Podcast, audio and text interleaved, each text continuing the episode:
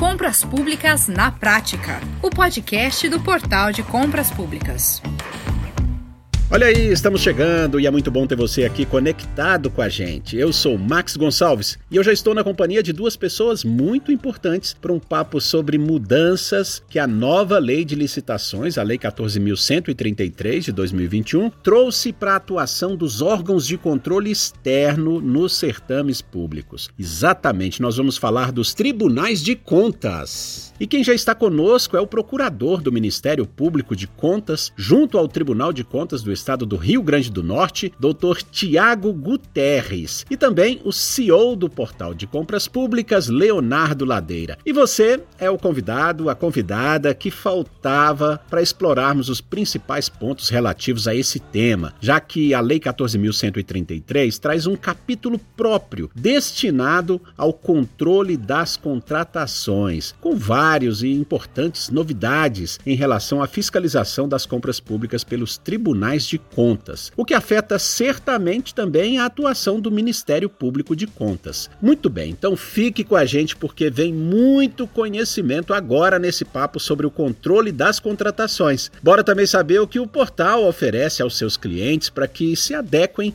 da melhor maneira às mudanças da nova lei de licitações. A hora é agora. Vem comigo.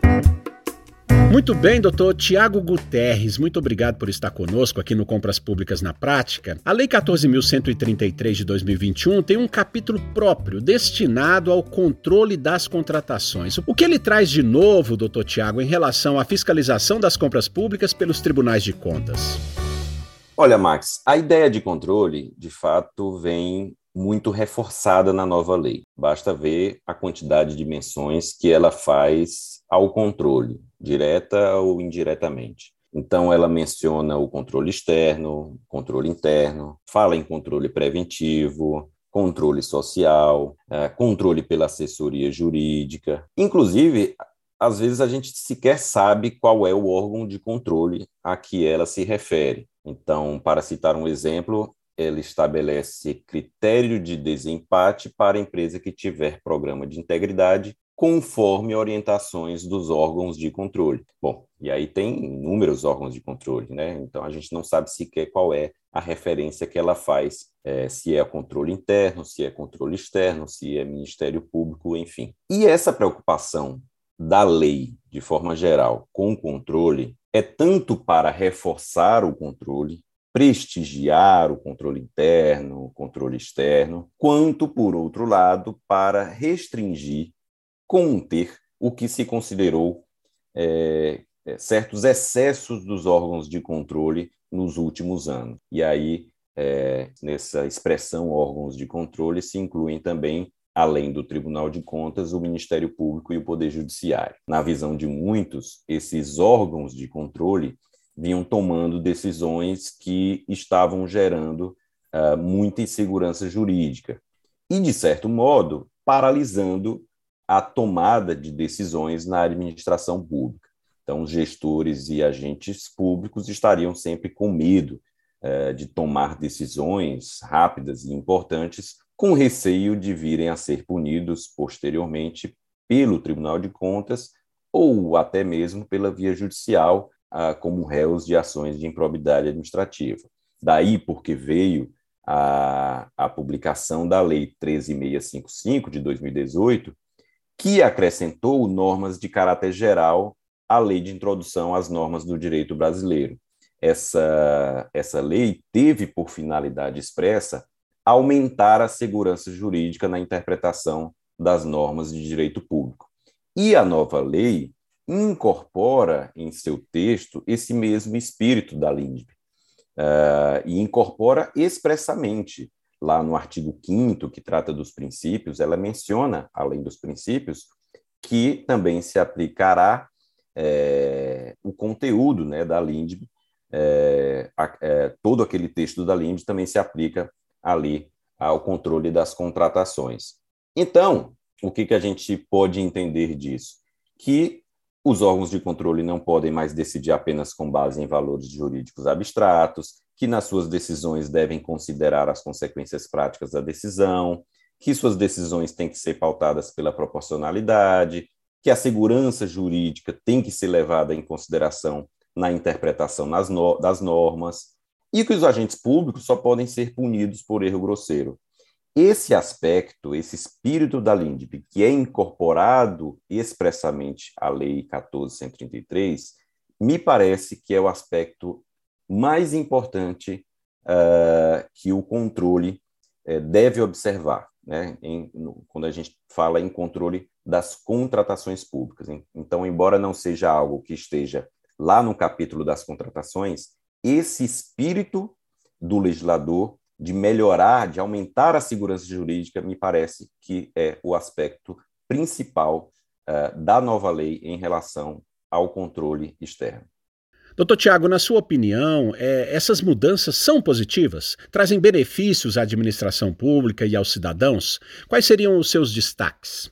Sim, Max, de modo geral, sim. Apesar de alguns pontos controversos, o propósito da lei é aumentar a segurança jurídica para o gestor uh, em relação aos órgãos controladores. Isso é fundamental para, e aí necessário também, para a eficiência da administração pública e a eficiência das contratações públicas. E me parece que a lei tem esse propósito e, e traz esses novos dispositivos sem diminuir, sem reduzir o papel da atividade controladora dos tribunais de contas. Na verdade, o controle externo passa a ter, inclusive, novos papéis. Então, para citar um exemplo, a lei, como você mencionou uh, antes, passou a exigir a implementação de governança pela alta administração. Isso é um aspecto importantíssimo na nova lei, a questão da governança. E os tribunais de contas é que vão fiscalizar a implementação da governança. E a ausência de implementação de governança pode ensejar a responsabilização dos agentes políticos como prefeitos, governadores, presidentes de Câmara, secretários. Então, se por um lado, como eu mencionei antes, o tribunal pode isentar de responsabilidade um agente público, um servidor público que cometeu um equívoco, que cometeu um erro, por outro, o controle também vai poder responsabilizar aquele gestor que não deu o suporte necessário aos agentes públicos que atuam no setor de compras. Então, é, a governança tem essa relação com a estruturação do setor de compras, com o suporte aos servidores que atuam nos setores de compras, né, que são responsáveis pelas compras públicas. Perfeito, doutor Tiago. Agora trazendo aqui o Leonardo para a nossa conversa. Leonardo, como o portal de compras públicas percebe a atuação e a importância dos órgãos de controle externo nas licitações? É, é um fator de, de qualificação do setor, Leonardo? Max, a gente tem um momento muito propício para discutir esse assunto, né? porque a questão, inclusive, da governança cresceu muito com a nova lei de licitações, e um dos fatores, inclusive, que o portal sempre se preocupou foi de permitir e facilitar o acesso da informação aos órgãos de controle. Por quê? É extremamente importante, não só para a sociedade, como para o próprio servidor público que está envolvido, para o licitante também, ele ter a noção clara que aquilo que ele está fazendo, ele está fazendo publicado na internet, aberto para a sociedade inteira ver e estruturado para permitir uma análise crítica do que aconteceu no processo por parte do órgão de controle. Saber que aquilo que, que o seu ato vai, não só pode, mas como vai ser é, analisado e acompanhado com facilidade por alguém que vai avaliar a sua conduta dentro de uma estrutura de processo, ter a noção clara que o ato administrativo do servidor público e as ações dos licitantes não só podem, mas como vão e vão com facilidade ser acompanhados por um órgão de controle, é um ponto que eu considero extremamente importante para a gente entender e para a gente fomentar a dinâmica do pregão eletrônico, principalmente do Brasil. Max, não tem como a gente falar em procedimento de compra pública sem falar em acompanhamento e controle. E os nossos órgãos de controle, tanto na esfera municipal, como na esfera estadual, como na própria esfera federal, são fundamentais para a lisura dos processos. Porque, inegavelmente, a gente deixar claro que não existe anonimidade no processo. As coisas vão ser claras, quem fez está deixando a sua assinatura eletrônica indelével, imutável dentro do, do ato, é um grande artifício para a gente entender que os processos e as regras têm que ser respeitados e observados. Perfeito, Leonardo. Agora, é, doutor Tiago, alguns especialistas avaliam que essas mudanças delimitaram melhor os espaços de atuação dos agentes controladores e também dos controlados, propiciando uma maior, uma maior deferência dos tribunais de contas às decisões dos administradores públicos.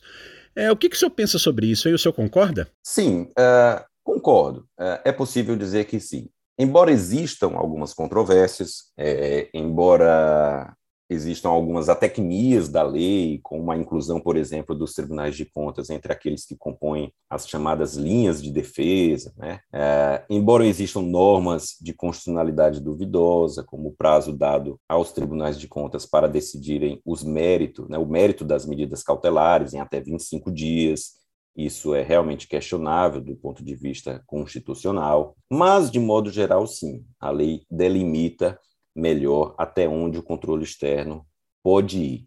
É claro que é preciso ver na prática como essas normas serão interpretadas pelos próprios órgãos controladores. Então, tudo vai depender de como essas normas serão interpretadas daqui para frente. Perfeito. Doutor Tiago, é, quais as principais preocupações que os gestores públicos devem ter nesse momento para evitar problemas com o controle externo, hein? Max, eu diria que é justamente a questão da governança. E eu não digo nem todos os aspectos da governança, mas alguns pontos cruciais é, da governança, alguns instrumentos de governança são fundamentais para, nesse momento, é, para a aplicação da nova lei de licitações. E eu falo uh, particularmente da questão da gestão por competências. Então, para ser direto, é preciso estruturar melhor o setor de compras. É preciso que os gestores coloquem servidores qualificados e com atribuições bem definidas para planejar, licitar e fiscalizar os contratos. Esses servidores devem ser preferencialmente efetivos. Por quê? Para minimizar a rotatividade dessa, nesses setores. Além disso, é preciso se preocupar com segregação de funções, para não deixar uma única pessoa responsável por várias atividades. Também é importante centralizar compras públicas naquilo que for possível. E, finalmente, fazer plano de capacitação anual. É fundamental capacitar os servidores que atuam com compras públicas e é preciso fazer isso o mais rápido possível.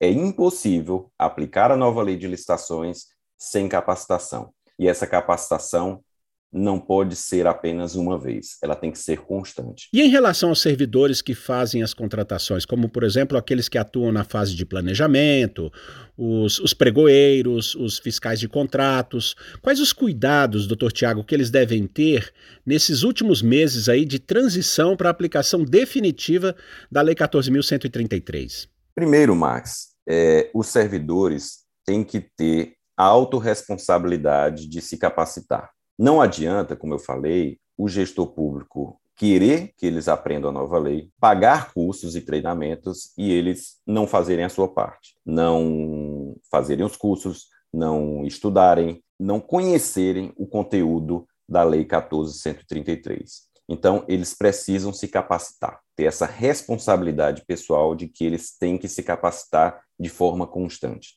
Em segundo lugar, eu diria que eles devem começar a aplicar a nova lei eles não devem esperar para começar a contratar com base na Lei 1433 apenas em abril do próximo ano, quando a Lei 8666, a Lei 10.520 e o RDC vão ser definitivamente revogados. Eu sei que muita gente está esperando o sistema de compras do governo federal ser atualizado. Mas, enquanto isso, aqueles que usam o sistema de compras do governo federal é, podem começar a regulamentar a nova lei. E aqueles que utilizam softwares privados, como o portal de compras públicas, já podem fazer suas contratações com base na Lei 1433. Eu sei que o portal já está apto para isso, inclusive integrado ao Portal Nacional uh, de Contratações Públicas.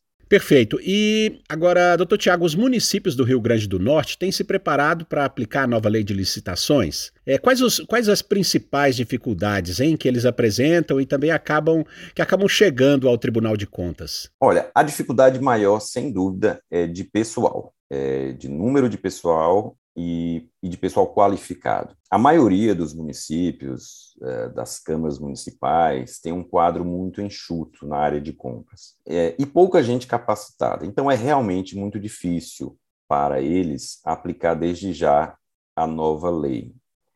Uh, mas eu vejo muito esforço, Max, é, desses servidores municipais, principalmente, e também dos servidores daqui do Estado, do Rio Grande do Norte, é, em querer aprender, em se capacitar e, e, entender, afinal, como é que vai funcionar esse novo mundo das contratações públicas que, que deve surgir no próximo ano. Maravilha, muito bem. Agora, Leonardo, Leonardo, o, o que, que a plataforma do portal oferece atualmente para preparar melhor os agentes públicos que elaboram e realizam as licitações, no sentido de que consigam cumprir as novas, leis, as novas normas da Lei 14.133, evitando aí problemas com os tribunais de contas, hein?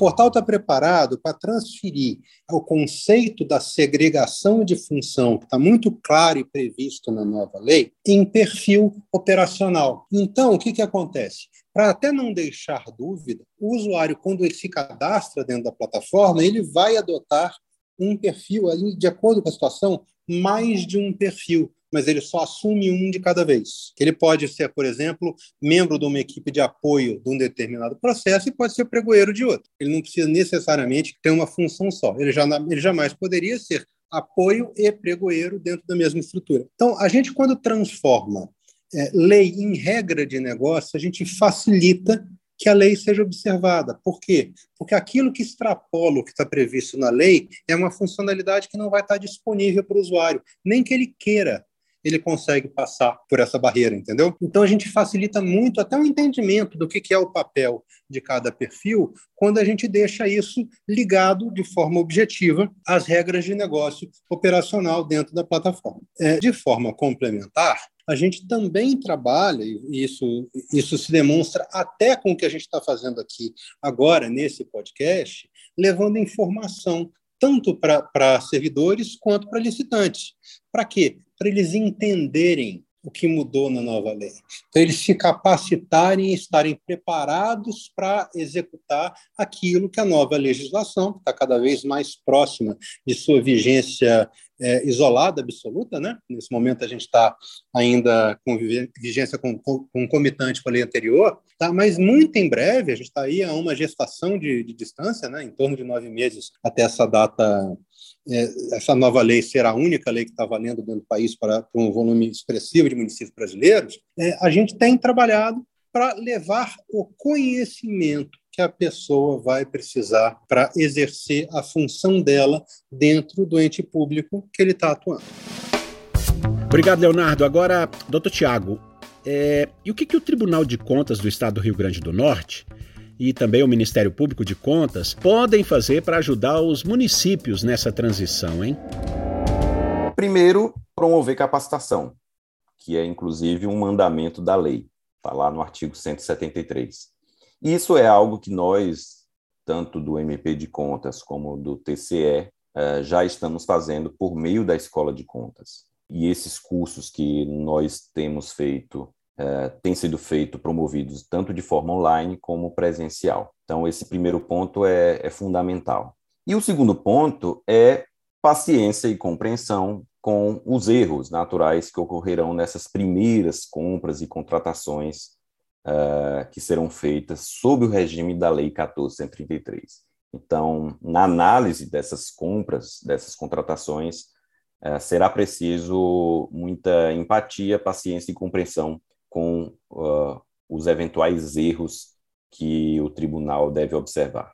Agora, doutor Tiago, tem um ponto aqui também que eu queria explorar com o senhor, é, que eu queria ter até dito antes, mas é, qual que é o papel do, do, Ministério Público de Contas no controle externo das licitações? Hein? A Lei 14.133, é, ela também é, promoveu mudanças na atuação do, do, do Ministério Público de Contas? Olha, o Ministério Público de Contas é também um órgão de controle e sua atuação está intimamente ligada à do Tribunal de Contas. Em relação às contratações, o que, que nós fazemos? Nós representamos contra ilegalidades, nós apuramos denúncias, nós emitimos pareceres nos processos em curso no âmbito do tribunal. Nós fazemos termos de ajustamento de gestão, que aqui no Rio Grande do Norte é uma competência exclusiva do MP de Contas, uh, né, quando existe uma irregularidade que a gente observa que pode ser corrigida. Nós respondemos a consultas que são feitas ao tribunal, emitimos pareceres, opinando também em consultas. Então, todas as normas da Lei 1433 que fazem referência aos órgãos de controle também se aplicam ao MP de Contas. Leonardo, é, que benefícios você acredita que um controle externo mais eficaz pode trazer aos entes compradores, hein? Isso chega também de alguma forma aos fornecedores? Max, quando a gente fala em órgão de controle, a gente, a gente não fala só em, em, ações punitivas, a gente também fala em ações edu educativas muitas vezes. Quando a gente tem um, um papel claro de, de, transparência dentro da estrutura do processo eletrônico, que permite que, de forma objetiva, saiba, é, se identifique ato, ator, hora, data e local do, do ato, você permite que o órgão de controle consiga atuar de forma clara, tanto para coibir ações que ele, que ele, que indevidas é, por culpa e por dolo. Por dolo não tem o que falar. Se alguém está fazendo alguma coisa de errado e que está gerando dano, dano ao erário e notadamente está desrespeitando ou tentando bypassar regulamentações, essa pessoa tem que ser punida. Mas, por outro lado, é muito comum também que alguém esteja cometendo uma coisa que é uma falha, mas que aconteceu porque ela entendeu que era a melhor alternativa. O próprio processo de rastreabilidade das ações que a gente tem da plataforma permite que esse tipo de coisa aconteça. E saber que vai ter uma estrutura organizada que vai receber, avaliar e analisar o que aconteceu no processo, podendo atuar em cima dessas conclusões de forma fácil, objetiva e estruturada, preparada para uma máquina fazer, Max, é, permite que aquela sensação de é, de responsabilidade seja ampliada, porque a pessoa sabe não só que ela está fazendo que ela é responsável pelo ato dela, como que esse ato vai ser avaliado por alguém. Essa dupla checagem do processo é fundamental para que a gente tenha compras cada vez mais eficientes, mais transparentes e mais corretas dentro da nossa estrutura federativa como um todo. Doutor Tiago, e, e, a nova lei de licitações, 14.133, ela enfim, está fundamentada nas melhores práticas internacionais, não é, doutor Tiago? Estamos, estamos num bom caminho aí de fortalecimento do setor? Sem dúvida, sem dúvida. É, é claro que a lei está sujeita a críticas, é claro que nós gostaríamos que uma lei melhor do que essa fosse aprovada, mas a gente sabe que não é assim que as coisas funcionam, a gente não tem como passar é, como aprovar uma lei perfeita, uma lei tão complexa, um tema tão espinhoso, é, não, não passa por um processo legislativo de forma rápida e tranquila. Então, eu acho que os pontos essenciais foram modificados. Aquilo que poderia, que a gente poderia inserir, é, foram, foi inserido na Lei 1433. De fato, ela está adaptada é, a esse novo cenário que a gente vive, ela, ela está em consonância com as melhores práticas internacionais e ela dá mais flexibilidade gest, aos gestores públicos. Então, os gestores públicos terão mais flexibilidade para formatar o edital da forma que o seu procedimento, que a sua contratação seja mais adequada para o seu órgão.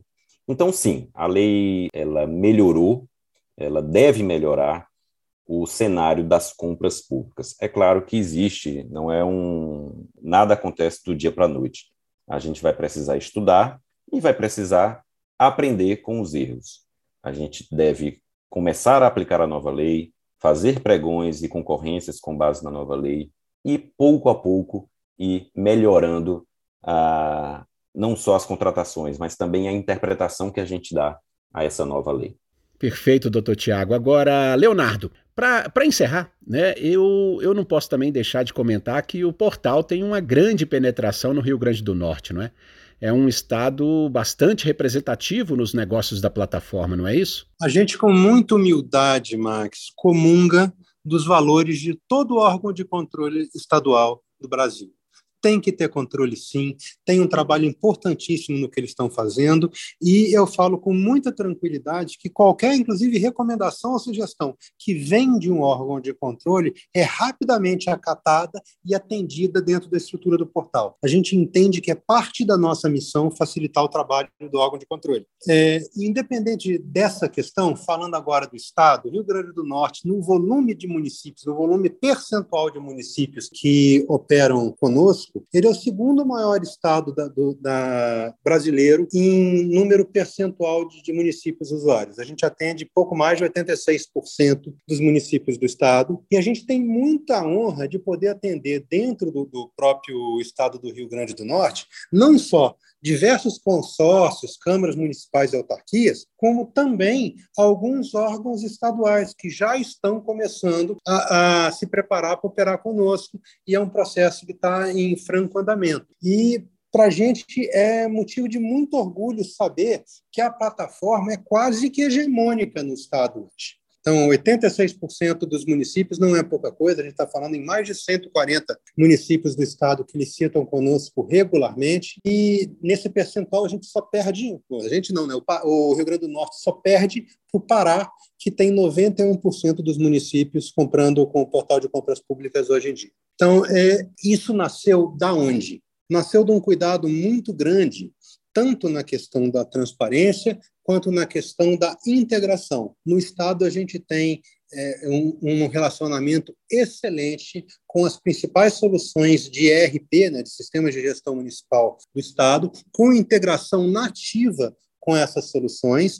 E a gente tem muito orgulho de dizer é que foram eles, no Rio Grande do Norte, os principais atores em fomentar essa integração através de API, inclusive demandando soluções para facilitar a vida do nosso comprador, do nosso servidor público no seu dia a dia, facilitando a operação não só do portal, como do, do processo de compras propriamente dito e das atividades diárias desses servidores dentro da, da, realização de suas funções.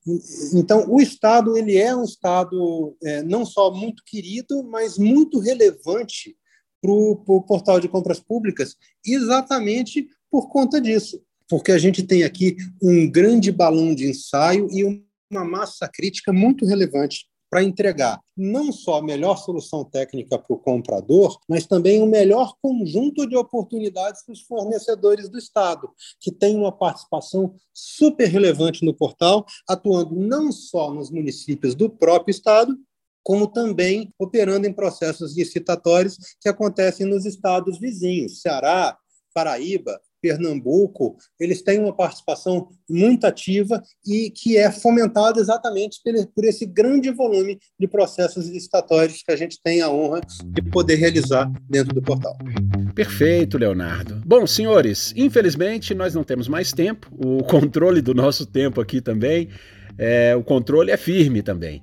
Então eu quero agradecer muito aqui as participações do procurador do Ministério Público de Contas, junto ao Tribunal de Contas do Estado do Rio Grande do Norte, doutor Tiago Guterres. Muito obrigado. Eu que agradeço, Max. Muito obrigado pelo convite. Estou sempre à disposição. E também muitíssimo obrigado ao CEO do Portal de Compras Públicas, Leonardo Ladeira, por estar com a gente mais uma vez, Leonardo. Sempre as ordens, Max. E vamos conversando e vamos ajudar a preparar o servidor público brasileiro para a vigência plena da 14 133 aí nesses próximos meses. Está sendo muito bacana poder participar disso com vocês. Grande abraço. Pois é, e você que acompanhou nossa conversa, não deixe de visitar o nosso site www.portaldecompraspublicas.com.br. Visite o nosso site e saiba tudo o que o portal pode fazer por você, seja na gestão pública, seja como fornecedor nas licitações. Olha, um forte abraço para você e até a próxima!